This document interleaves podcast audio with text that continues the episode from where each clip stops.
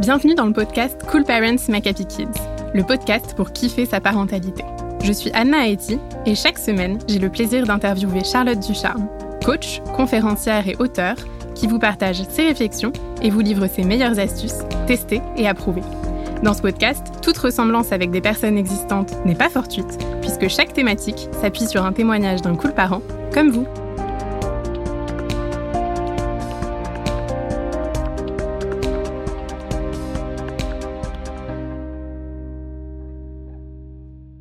Cette semaine, on va parler d'un sujet d'actualité, la rentrée. Et oui, elle pointe le bout de son nez et elle peut parfois être source de stress, notamment quand c'est la première rentrée en maternelle. Mon enfant va-t-il se faire des copains? Est-ce qu'il va aimer l'école? Est-ce qu'il va se faire à ce nouveau rythme? On en discute ensemble avec le témoignage de Clémence, maman d'un petit garçon de 3 ans. Clémence nous partage ses angoisses liées à la rentrée prochaine de son fils en maternelle. Elle nous dit avoir peur qu'il ne se fasse pas au rythme de l'école, euh, qu'il se sente seul, qu'il n'arrive pas à s'intégrer et qu'il soit mis à l'écart, par exemple. Clémence nous partage également qu'elle a elle-même très mal vécu sa scolarité et qu'elle a donc peur qu'il en soit de même pour son fils. On le ressent dans le témoignage de Clémence, euh, c'est loin d'être évident de laisser de côté nos propres expériences et de ne pas avoir peur euh, que nos enfants euh, vivent des choses similaires. Charlotte, est-ce que déjà tu as des conseils pour se détacher un peu de ça? Oui, surtout que malheureusement, généralement, quand on appréhende quelque chose et qu'on a peur, ça nous arrive. Mais c'est une bonne opportunité, du coup, de justement surmonter ses peurs, parce que bah, quand on a très très peur, souvent euh, la, vie est bien faite et nous envoie les pile les bonnes expériences pour justement euh, nous pousser à, affronter nos, nos peurs. Euh, donc ces peurs que Clémence a là une bonne façon pour justement essayer de dépasser nos peurs, c'est de regarder ces euh, événements sous un autre angle. Pas de se dire que ça va mieux se passer, mais de se dire que si cela se passe, en quoi finalement ça peut être aussi une bonne chose. Clémence parle par exemple donc de sa peur que euh, euh, son fils n'ait pas d'amis, n'ait pas de copains, ou soit seul dans, dans la cour de récré. En quoi ça, finalement, si ça arrive, en quoi c'est aussi une bonne chose? C'est une bonne chose parce que déjà, être seul, nous, on pense que c'est nul, mais être seul, c'est aussi cool. On est peinard. euh, nous, on donne cette image à notre enfant que s'il est seul, c'est la catastrophe, c'est grave. Mais en réalité, euh, c'est aussi sympa d'être seul. Et, apprendre et savoir être seul parfois dans la vie, c'est super important euh, parce que bah, c'est comme ça aussi qu'on est libre. Et puis c'est l'espace d'une transition. Et puis après, il se fera des amis.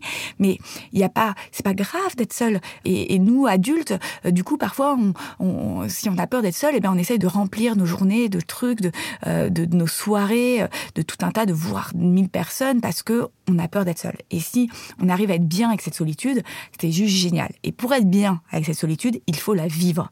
Donc, si notre enfant est seul la première semaine, la deuxième, peut-être même les premiers mois, c'est pas grave. Bon, déjà, je pense pas que ça arrive qu'il soit seul euh, non-stop les premiers mois, mais il peut prendre un bouquin, être dans ses rêves, et c'est ok, c'est pas grave.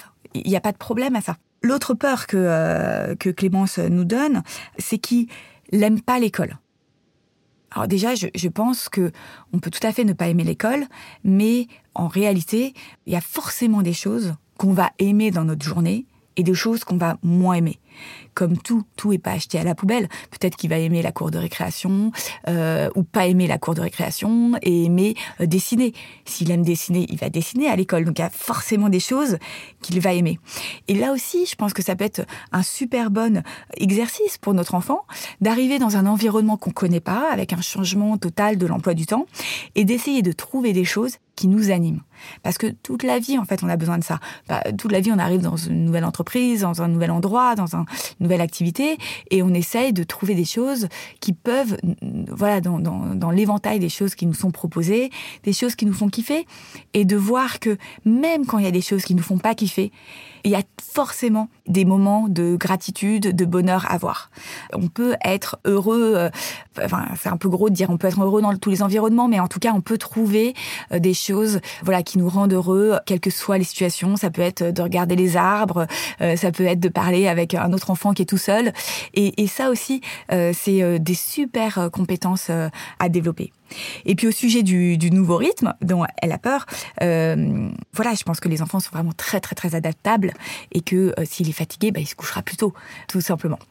Donc voilà, voir euh, les événements autrement, sous un autre angle, et essayer de s'efforcer à voir en quoi, si ça arrive, en quoi ça peut être aussi bénéfice, c'est un super moyen de dépasser ses peurs. Super. Euh, alors, il y a effectivement une autre peur qui est aussi euh, très, très ancrée, c'est celle de communiquer, du coup, euh, cette angoisse, ce stress à son fils. Qu'est-ce que, que tu dis de, ça, du coup?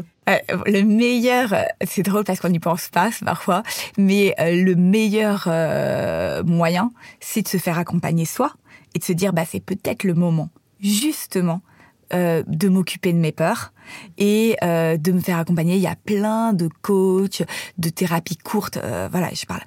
moi, je suis assez favorable des thérapies courtes. Euh, voilà, en une séance de deux heures avec un bon coach, on peut dépasser ses peurs. clairement, il y a voilà, il y a, y a aujourd'hui beaucoup beaucoup de techniques pour pour le faire et ça vaut vraiment le coup, je trouve, de se faire accompagner parce que ces peurs là que tu as, Clémence, elles sont pas que dans cette situation en fait. Pour toi, elles jouent forcément dans d'autres situations de ta vie et le fait d'avoir des enfants, ça nous pousse à nous dire ok il y a un moment il faut que j'affronte ma peur. Et c'est-à-dire que je m'en occupe. Et ça vaut le coup de consulter et de se dire allez je prends deux heures de mon temps pour s'occuper de cette peur. Je trouve un bon coach et je vais la dépasser parce que tout est dépassable. Est-ce que selon toi il y a des choses qu'on peut euh, préparer qu'on peut mettre en place pour euh, nos enfants pour qu'ils se fassent à leur première rentrée scolaire euh, avant le jour J? Alors moi, il se trouve que ça m'arrive cette année, puisque j'ai la rentrée euh, de ma dernière. Euh, je suis euh, vraiment dans la même dynamique que la rentrée de ma première et aussi de, de mon deuxième. Pour moi, c'est pas un gros sujet. C'est-à-dire que voilà, mon enfant était à, à, la crèche. Je crois que Clémence, son enfant était à l'Alte Garderie en plus. Et, je suis assez enthousiaste. En fait, je suis contente pour mon enfant qu'elle puisse avoir voilà, de découvrir plein de choses. Elle va avoir plein d'activités. Elle va être avec plein de monde autour d'elle. Donc je suis plutôt euh, personnellement enthousiaste. Euh, J'en parle pas beaucoup. On a été voir l'école. Euh, je trouve que c'est sympa euh, de lire des livres aussi sur le sujet parce que ça permet à l'enfant de se projeter, de voir commencer. Donc il y a des livres euh, qui sont très bien faits où tout simplement ça décrit de façon assez sommaire qu'est-ce que c'est que la rentrée. On n'est pas obligé d'en parler à tout bout de champ parce que ça peut créer aussi une pression. Et moi je trouve que ce qui est sympa c'est s'enthousiasmer avec eux sur cette nouveauté. Ça va être nouveau ça va juste être nouveau. On sait pas comment ça va être. Si ça se trouve, ça va être bien. Si ça se trouve, ça va pas être bien.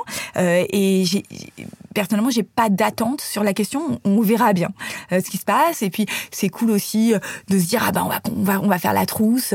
Allez, euh, on va on va choisir la trousse. On va choisir.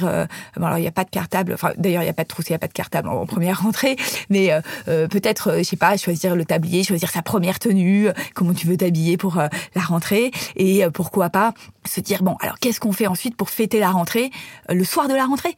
Se dire on va se retrouver tous ensemble. Est-ce qu'on pourrait peut-être se faire un dîner de fête euh, avec un menu un peu à base de trucs qu'on aime et qui sont chouettes euh, pour voilà fêter ça et euh, et que ce soit vraiment un moment de partage. Si ça se trouve, notre enfant va être content le premier jour, si ça se trouve, il va pas être content le deuxième jour, euh, ça va être plus difficile.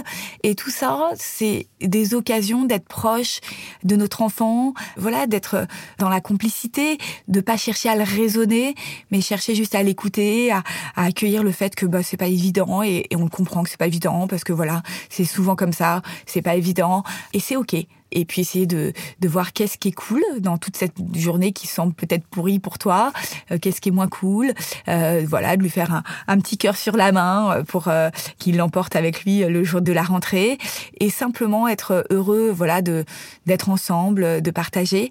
Et déjà, c'est très riche, je trouve, de partager ensemble des changements, des émotions, et ensuite, voilà, petit à petit, l'enfant s'adapte.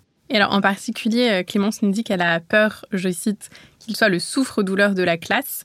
Il est tellement épanoui que j'ai peur qu'il souffre autant que moi. Qu'est-ce que euh, tu pourrais lui dire à ce sujet en particulier? Alors, euh, donc ça, bien sûr, ça, ça renvoie à ce que euh, toi, Clémence, tu as dû vivre quand tu étais petite.